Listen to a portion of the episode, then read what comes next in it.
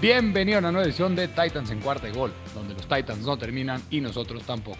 Te recuerdo, mi nombre es Alberto Romano y me puedes encontrar en Twitter como Beto Romano M. También en la cuenta oficial de Cuarta y Gol Titans, esto con abreviación de 4TA, ya te la sabes, estas dos son las cuentas importantes y necesarias sobre los Tennessee Titans. Y pues bueno, hoy tenemos un invitado especial para analizar el recap de la semana 2 de la victoria en tiempo extra de los Tennessee Titans ante los Seattle Seahawks de visitantes en Lumen Field a Humberto Torres, el, ex analista de Seahawks en cuarta gol, que hoy tiene su podcast también en cuarta gol, el podcast de Foul Personal. Humberto Torres, ¿cómo andas, hermano? ¿Cómo estás? ¿Cómo está todo? ¿Qué tal te trataron los Seahawks en esta semana 2 después del milagroso comeback que hicieron los Tennessee Titans? Tremendo, tremendo, mi estimado Alberto. Muchas gracias por la invitación a tu podcast. Qué honor, qué honor estar por acá. Y sí, sí, sí, una victoria justísima para Titanes de Tennessee. Ya estaremos pues ahondando mucho más en ello. Y creo que Titanes da un golpe sobre la mesa para no descartarlos como un, al menos un animador o un caballo negro en la conferencia americana. Sí, sin duda. Yo siempre he leído a la gente que me escucha en el podcast que los Titans para mí en el offseason eran un contendiente al Super Bowl y después de lo que se vio ante otro equipo de la Nacional, del oeste de la Nacional, los Arizona Cardinals en la semana uno, parecía que ese ser contendiente no existía. Y quizá ahora regresan a, este, a ese estatus de contendiente, pegándole de visita a quizá uno de los, para mí, uno de los tres o cuatro mejores equipos en la conferencia nacional, con el tercer mejor quarterback de la NFL como Russell Wilson un super coreback elusivo que te puede ganar por, por tierra, te puede ganar por aire, con jugadas explosivas, con la jugada más bonita que hay en la NFL para mí, un bombazo de Russell Wilson a Tyler Lockett o a DK Metcalf. Y, los Titans dan la sorpresa de manera irreal, eh, solo para que nos demos una idea de lo increíble que fue este comeback. No sé si te sabes este dato, Humberto. De las 52-0 iba Seattle en su casa cuando iba ganando por 15 o más en el halftime. Y después de este partido, su récord quedan 52-1. Y los Titans llevaban 62 partidos seguidos perdidos cuando iban por abajo de más de 14 entrando al cuarto cuarto. Esto, la última vez que hicieron ese comeback fue en 2006 ante los Giants en la semana 12. Eso nos da a entender que es realmente increíble lo que llegaron a hacer los Titans. No sé, ¿tú cuál fue tu reacción inmediata viendo desde la perspectiva de alguien que conoce mucho más que nosotros a los Seattle Seahawks? Oh, fue verdaderamente heroico lo que hizo lo que hizo Titanes. Mike Raven le cambió el chip en el medio tiempo. Vimos un equipo completamente distinto en la segunda mitad y ah, ahora también se respetan estos números que indicas. Nunca ha perdido Titanes cuando Derrick Henry anota dos o más anotaciones yo pensaba que esa racha iba a perder. Eh, sin embargo, bueno, el, el cuarto cuarto de tenis fue impecable, el tercer cuarto de tenis fue impecable y justos ganadores de este contienda que verdaderamente se extendió hasta el último segundo. Sí, realmente impresionante el ajuste que hizo Bravel, que era mucho de lo que los aficionados de los Titans la semana pasada reclamaban que no había cómo proteger a Chandler Jones y seguían dejándolo solo para y llegó a tener cinco sacks un solo jugador en tres en un primer cuarto. Es lo que esta semana tuvieron que hacer los Titans y es lo que yo también estaba rogando en mi podcast en el recap de los Arizona Cardinals, que haya ajustes de parte de Dot, Downing, del coordinador ofensivo, Shane Bowen, el coordinador defensivo, y de Mike Gravel en especial. Y parece que, que reaccionaron y hicieron esos ajustes porque, si recordamos, a la mitad del partido los Titans perdían 24 a 9. No se veía por dónde iban a ganar los Titans parecía que el partido estaba súper controlado por parte de los Seahawks. Y como bien dice Humberto, esos ajustes fueron claves en el partido. Y la segunda mitad, a excepción del bombazo que hubo a, creo que fue a Freddie Swain, eh, que hubo una mala comunicación entre Bradley McDougall, un ex Seattle Seahawk, y Christian Fulton. Eh, de ahí en fuera, el partido de los Titans en la segunda mitad, espectacular, frenando a Russell Wilson, limitándolo. Algo que a mí me sorprendió, no sé si tú nos puedes decir un poco más. Russell Wilson se vio presionado de manera importante y más por el centro con Jeffrey Simmons y Nico Otri. La línea ofensiva de los Seahawks es, no es tan buena o es porque los Titans tienen una buena línea defensiva? Eh, yo creo que se combina mm, principalmente que su fortaleza no es la línea ofensiva. Eh, es algo que ha venido que ha venido Russell Wilson sufriendo a lo largo de su carrera. Bien sí creo que esta línea es promedio ah, con respecto a lo que vemos en NFL. Es mejor que la del año pasado, pero sigue siendo insuficiente cuando quieres basar tu juego en pases largos, que fue lo que vimos que Seattle hizo durante el primero, segundo, cuarto, el accidente que ya mencionabas del tercer cuarto, pero quita ese accidente y Seattle fue inoperante a lo largo de, toda de todo el tercer y cuarto cuarto. Eh, Seattle no convirtió en terceras oportunidades, No se arriesgó en momentos que debieron arriesgarse en terceras y cortos, en cuartas y, eh, en, cuartas y una yarda, cuarta y dos yardas, que usualmente yo me hubiera, me hubiera atrevido a pensar que Shane Waldron, el nuevo coordinador ofensivo, se iba a atrever viniendo de la escuela de Sean McVay. Pues eso, aunque sea, te dice que los Titans, mucha gente creía que no había presión y que la presión, de hecho, la temporada pasada, si recordamos, los Titans fueron quizá el peor equipo presionando al coreback contrario. Este año parece que está, que es diferente, se ha solucionado un poco el problema con un centro de la línea defensiva bastante, bastante bueno con Jeffrey Simmons y con Denico Autry. Eh, y de hecho, Zach Russell Wilson sufrió tres capturas, una que también para mí creo que, no sé qué opinas tú, creo que era safety en el overtime pero marcaron mal los referees y ahorita vamos a hablar un poquito más de ese tema, sabes a lo que voy eh, medio mencionando. Eh, Russell Wilson, algo que tú dijiste es, no pudieron convertir en terceras oportunidades los Titans. El año pasado fueron el peor equipo históricamente hablando en poder permitir terceras oportunidades convertidas con arriba del 53% de los terceros downs. Este, este partido quedaron 4 y 12, una mejoría tremenda. ¿Esto qué, a qué crees que se atribuye? ¿Fue una inoperancia de los Seahawks o un acierto de los Titans? Yo creo que se combinan ambas, porque también Titanes, yo, yo podía pensar que sin haberse reforzado de forma importante en la línea defensiva, como bien mencionas, era de lo peor que ni siquiera ya Devin Clowney pudo, pudo arreglar o ayudar para que Titans pudiera presionar el mariscal de campo contrario. Al menos en este partido lo logró hacer. Seattle eh, no ajustó creo que se quedó con la misma idea de la primera y segundo, primero y segundo cuarto. Y bueno, Mike Bravel evidentemente sacó un equipo completamente distinto. Creo que este partido se lo adjudico completamente a Pete Carroll. No me parece que teniendo grandes eh, jugadores en el costado ofensivo del balón, grandes playmakers, Chris Carson, DK Metal, Taylor Lockett, eh, y evidentemente Russell Wilson, Jared Will, Will es increíble que después de una primera mitad donde fuiste ofensivamente perfecto, llegues a una segunda mitad donde un accidente sea lo único que te ponga dentro del marcador. Sí, realmente una historia de un partido de dos mitades por completo diferentes. Y yo al principio del partido, del, del, lado de los Titans, pensaba que el partido estaba perdido porque los Titans llegaron tres veces a zona roja y en las tres veces convirtieron field goal en vez de touchdown. A un equipo como Seattle le tienes que ganar con touchdowns, no le puedes ganar con patadas de tres puntos. Si no anotas siete, Russell Wilson te va a matar literal y te va a ganar el partido. Y es lo que parecía que iba a pasar. Y hablando de el tercer field goal que anotan los Titans, quiero platicarte. Yo creo que el touchdown de Julio Jones era touchdown 100%. No sé, ¿tú qué opinas?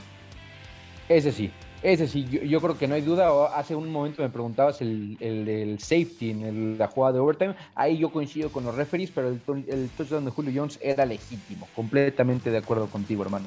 Bueno, entonces, como tú dices, lo de Julio Jones, no entiendo cómo un árbitro, después de marcar touchdown, cuando no hay una evidencia clara de que pudo haber pisado la línea de fuera, igual hacen, marcan pase incompleto pero al final de cuentas no fue importante porque los Titans salen victoriosos, como bien dices, con una voltereta increíble por parte de Mike Graver, con un ajuste increíble. Pete Carroll no logró ajustarse a la segunda mitad.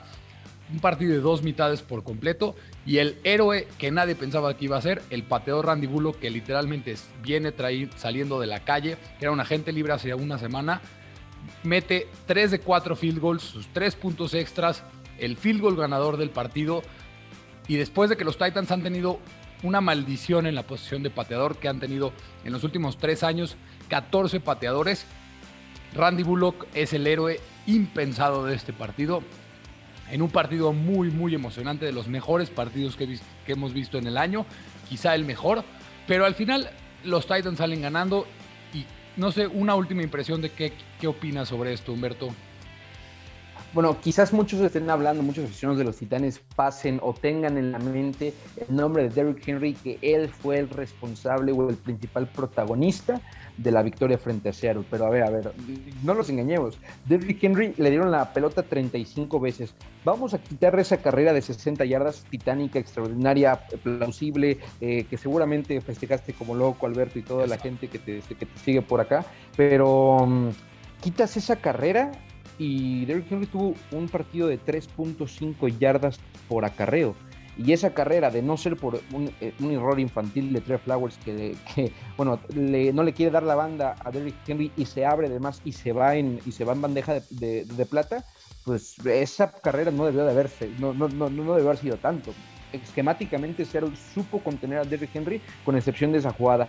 Enorme Ryan Tannehill que sin entregar la pelota, sin intercepciones en el partido, convirtió en terceras oportunidades clave, eh, convirtió también pases cortos, pases intermedios de manera fabulosa y todo lo hizo sin Jack Conklin. Qué complicado, qué, pérdida. Justamente en el calentamiento sepas que, tu mejor tackle y probablemente tu mejor línea ofensivo no va a poder estar en el partido contra una defensa comandada por Pete Enorme Ryan Tannehill.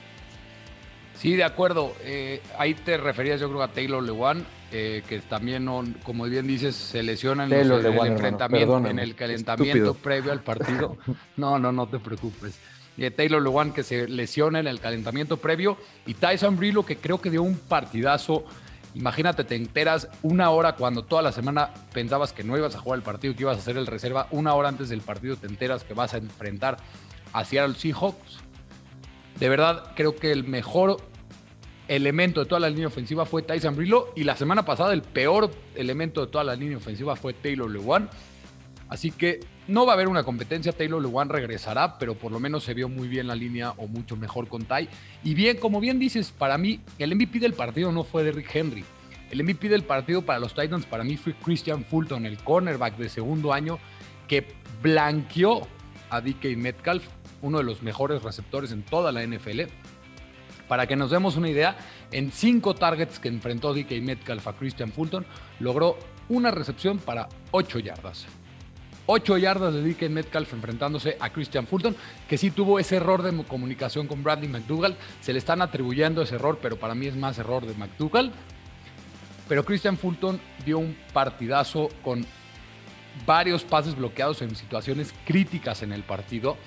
Y Derrick Henry, como bien dices, no estaba teniendo una buena mitad. De hecho, de las 182 yardas que tuvo en, todo el partido, 148 fueron en la segunda mitad. Estaba siendo blanqueado por los Seattle Seahawks.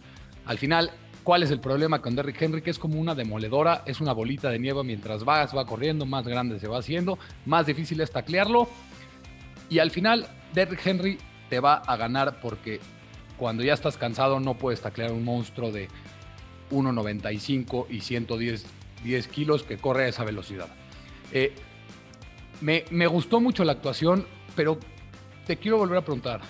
La presión de los Seahawks no es buena porque la semana pasada Ryan Tannehill estaba corriendo por su vida. Esta semana se vio un poquito mejor la línea ofensiva, no se vio tanta presión. ¿Cuál fue el problema? ¿La línea ofensiva de los Titans es, es buena, mejoró o el problema son los Seahawks? Eh, yo creo que el problema más que nada son los Seahawks. Si tú volteas a ver lo que vimos la campaña pasada, fuera de Carlos Dunlap, no hubo un, un, un, liniero defensivo de Seahawks que hiciera que realmente pusieran predicamentos. Darrell Taylor, pues no simplemente es un jugador de segundo año que todavía le falta mucho por demostrar. El tema de LJ Collier, que ni siquiera lo quiero tocar, hermano, porque es un bust, eh, enorme bust, tenerlo en, en, en Seahawks. Sí, entonces no hay alguien que te pueda ejercer una presión, no hay una ala defensiva. Eh, yo creo que si Seattle quiere ser realmente un contendiente, de aquí a la semana 8 tiene que intercambiar algo, lo que sea, por un ala defensiva competente que pueda acompañar del otro lado a Carlos Dunlap y ya complementar esa presión con los, con los jugadores jóvenes como Daryl Taylor y como el J. Collier. Sí, de acuerdo. Y, y, me gustó también que mencionaste un, que fue un buen partido de Ryan Tannehill. Varias personas en Twitter están criticando a Ryan Tannehill porque no tuvo ningún touchdown. pero tuvo un gran partido para mí. 27-40 para 347 yardas y aparte otras 27 por tierra en cuatro acarreos. Y también para que nos demos una idea, Ryan Tannehill armó su décimo drive ganador desde 2019, que es la mayor cantidad en toda la NFL. Ryan Tannehill no se lleva el merezo, no se merece esta falta de, de, respeto que ha tenido por mucha gente en la NFL, por aficionados de los Titans, por analistas de, los Titans o por gente externa. Y me gusta que alguien que lo ve desde fuera hable bien de Ryan Tannehill cuando tuvo para mí un muy buen partido. Oh, y déjame engalanarlo un poco más. Perdió Arthur Smith, su coordinador ofensivo. ¿Qué tan complicado es que en tu segundo partido en un nuevo esquema eh, pues puedas, puedas seguir siendo efectivo como lo has sido haciendo desde que llegó a Tennessee? Creo que Ryan Tennessee es un, jugador muy infravalorado y hace, hace de Tennessee un equipo verdaderamente competente. Acuérdense cómo estaban con Marcos Mariota. Acuérdense. No, no me, quiero, no me quiero ni acordar de eso. Es otro equipo por completo después de Marcos Mariota, Ryan Tannehill. Eh, algo que quiero mencionar. Para que hagan memoria. Exacto. No, no queremos hacer memoria en, esos malos, malos, muy malos días que había con Marcus. Eh, algo que quiero mencionar, para mí, Tennessee la semana que el año que entra, el problema más grande que va a tener es de la posición de linebacker y quiero hablar de Bobby Wagner. Bobby Wagner dio el partido más increíble que he visto en mi vida de un linebacker en la NFL.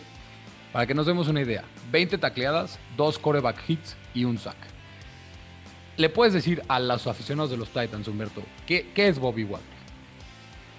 Bobby Wagner es el, el, Russell Wilson de la, parte defensiva. Eh, eh, ahora que se cambió, eh, perdón, que se retiró Luke Quickly de Panthers, no hay duda de quién es el, linebacker central, mm, pues por excelencia en toda la liga. ¿Quién es el Rey Lewis desde el tiempo? Pues guardando todo tipo de proporciones. Creo que Bobby Wagner es, es, efectivo contra el, eh, es efectivo contra el pase, tiene una velocidad de línea a línea estratosférica, tiene una lectura que pocos, que dudo que haya un solo linebacker en la NFL que tenga la lectura que tiene Bobby Wagner. Bobby Wagner sabe lo que va a pasar eh, antes de que la jugada empiece, porque el tipo eh, pues degusta, consume, le encanta, es un tipo estudioso y que creo que es el prototipo de linebacker que cualquier persona debería aspirar, a pesar de que en el draft fue seleccionado hasta la segunda ronda por su estatura, es bajito, pero lo compensa con mucha inteligencia y muchísimo, muchísimo corazón. Sí, de acuerdo. Sin duda, la gente lo pone arriba, pone arriba a Fred Warner o a Darius Leonard. De ninguna manera, Bobby Wagner es realmente impresionante lo que jugó ayer y lo que ha jugado toda su carrera. Eh, también quiero mencionar a Tyler Lockett. ¿Qué opinas del partido de Tyler Lockett? Que realmente la secundaria de los Titans en contra de él se vio muy mal. Hablamos de que DK Metcalf tuvo un mal partido. DK nada más sumó seis recepciones para 53 yardas, varios penaltis. Se veía enojado, se veía incómodo, se veía de muy mal humor, haciendo errores tontos por parte de DK Metcalf. Pero Tyler Lockett Tuvo ocho recepciones para 178 yardas y un touchdown, obviamente con ese bombazo eh, para una de las anotaciones de Russell Wilson. Y como dije al principio, la conexión Russell-Lockett en un pase largo es para mí la jugada más bonita que hay en toda la NFL. Sí, estoy de acuerdo. Siempre que Russell Wilson sale, que sale un, balón, un, bombón de ese brazo derecho de Russell Wilson, sabes que algo bueno va a pasar, ya sea que esté DK Metcalf, Tyler Lockett.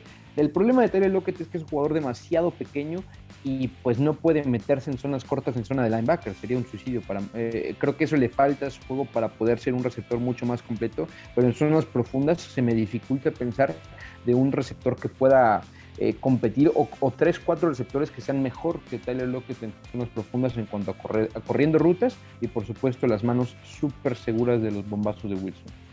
Sí, de acuerdo. Muy, muy impresionante Tyler Lockett, uno de los jugadores más infravalorados en toda la liga, sin duda alguna.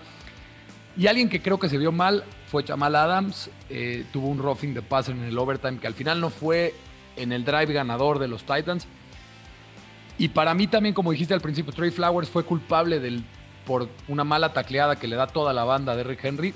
Pero ahí también no es, bloqueado de fea manera Jamal Adams. ¿No se te hace que está un poquito, eh, un poquito sobrevalorado Jamal Adams? Sí, me parece que sí, es un jugador muy mediático que a final de cuentas es un eh, safety que puede jugar perfectamente contra la carrera, sin embargo, contra el pase tiene muchas falencias en su juego. Y si le sumas que eh, Seattle lo manda en bridge jugada tras jugada, tras jugada, tras jugada, pues evidentemente es un, un jugador predecible. Yo sí creo que está muy sobrevalorado, sobrevalorado Jamal Adams, pero si bien también pienso que puede ser uno, es uno de los pocos jugadores en defensiva dentro de la liga que te pueden cambiar el rumbo de un partido, ya sea con un buen golpe, ya sea con una captura, con un fumble.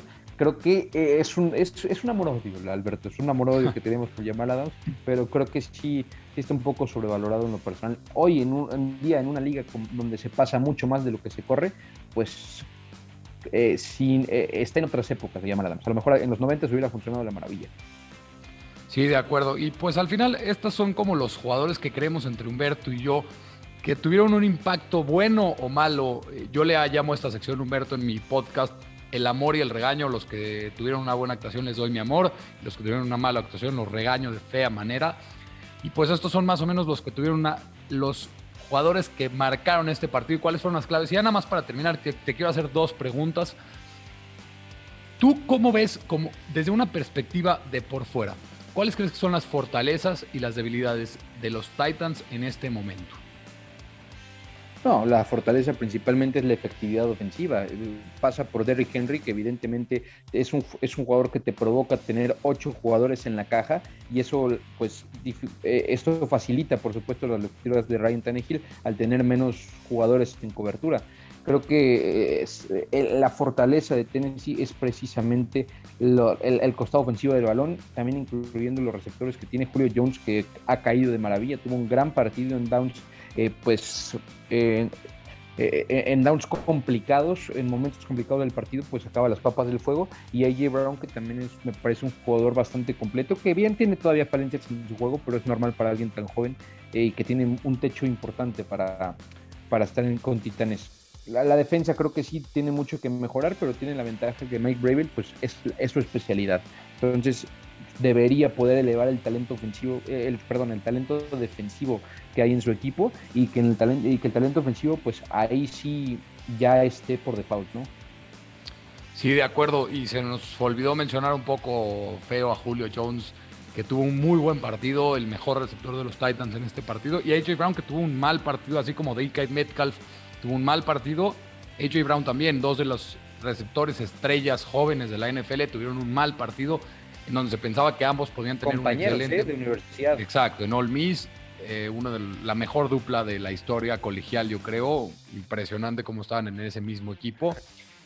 Eh, y al final de cuentas, lo mencionamos un poquito al principio. Quiero ver si le puedes explicar a la gente. Yo te digo, yo siempre lo digo. Creo que los Titans son un equipo contendiente la gente la semana pasada salió apanicada por completo después del partido en contra de los Arizona Cardinals.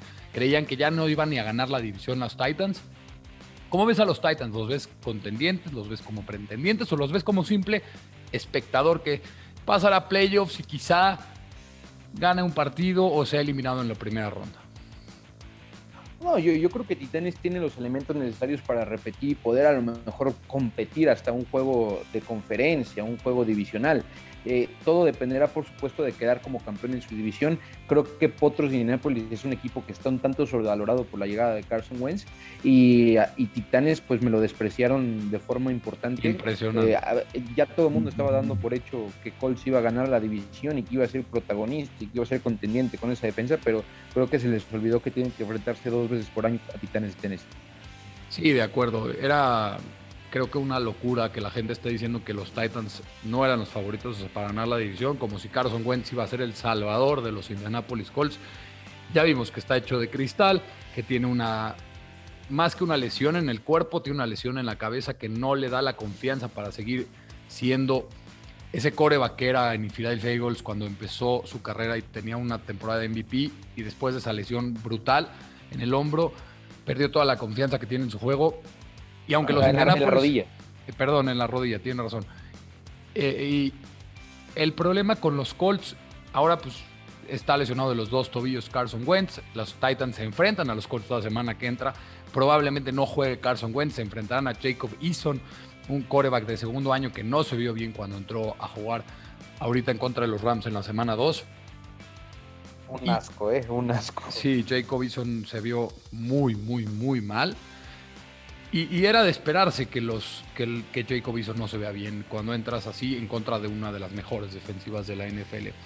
Pero ya para finalizar, muchísimas gracias Humberto. De verdad me encanta que podamos ver la perspectiva de alguien fuera a los Titans, alguien que no lo analiza o que los tiene tan de cerca. Porque luego yo me peco un poco a veces de que me ilusiono de más con los Titans o me enojo de más con los Titans. Entonces es mejor tener un análisis objetivo de alguien de por fuera. De verdad, muchísimas gracias Humberto. Me gusta que podamos platicar. Eh, para que los que se acuerdan de Humberto, para que los que reconozcan su voz, era mi compañero en los lives de Cuarta y Gol en The War Room. Eh, un gustazo, como siempre, hablar con Humberto. Un gran aficionado. Síganlo en su podcast de Foul Personal, que es una maravilla. Y pues Humberto, no sé si quieres agregar algo más. Crean en el señor Alberto, confíen en Alberto y vayan con Alberto de la mano hasta finalizar la temporada y después.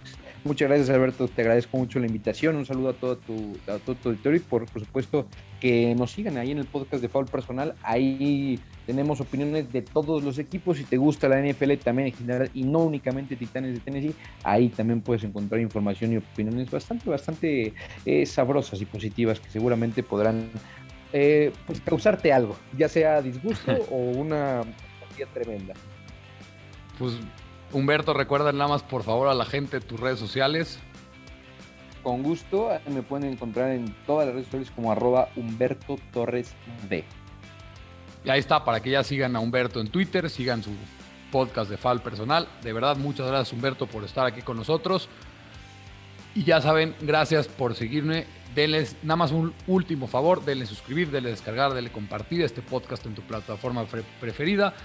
Dame un follow en Twitter como Beto Romano M o en la cuenta oficial de Cuarta y Gol Titans.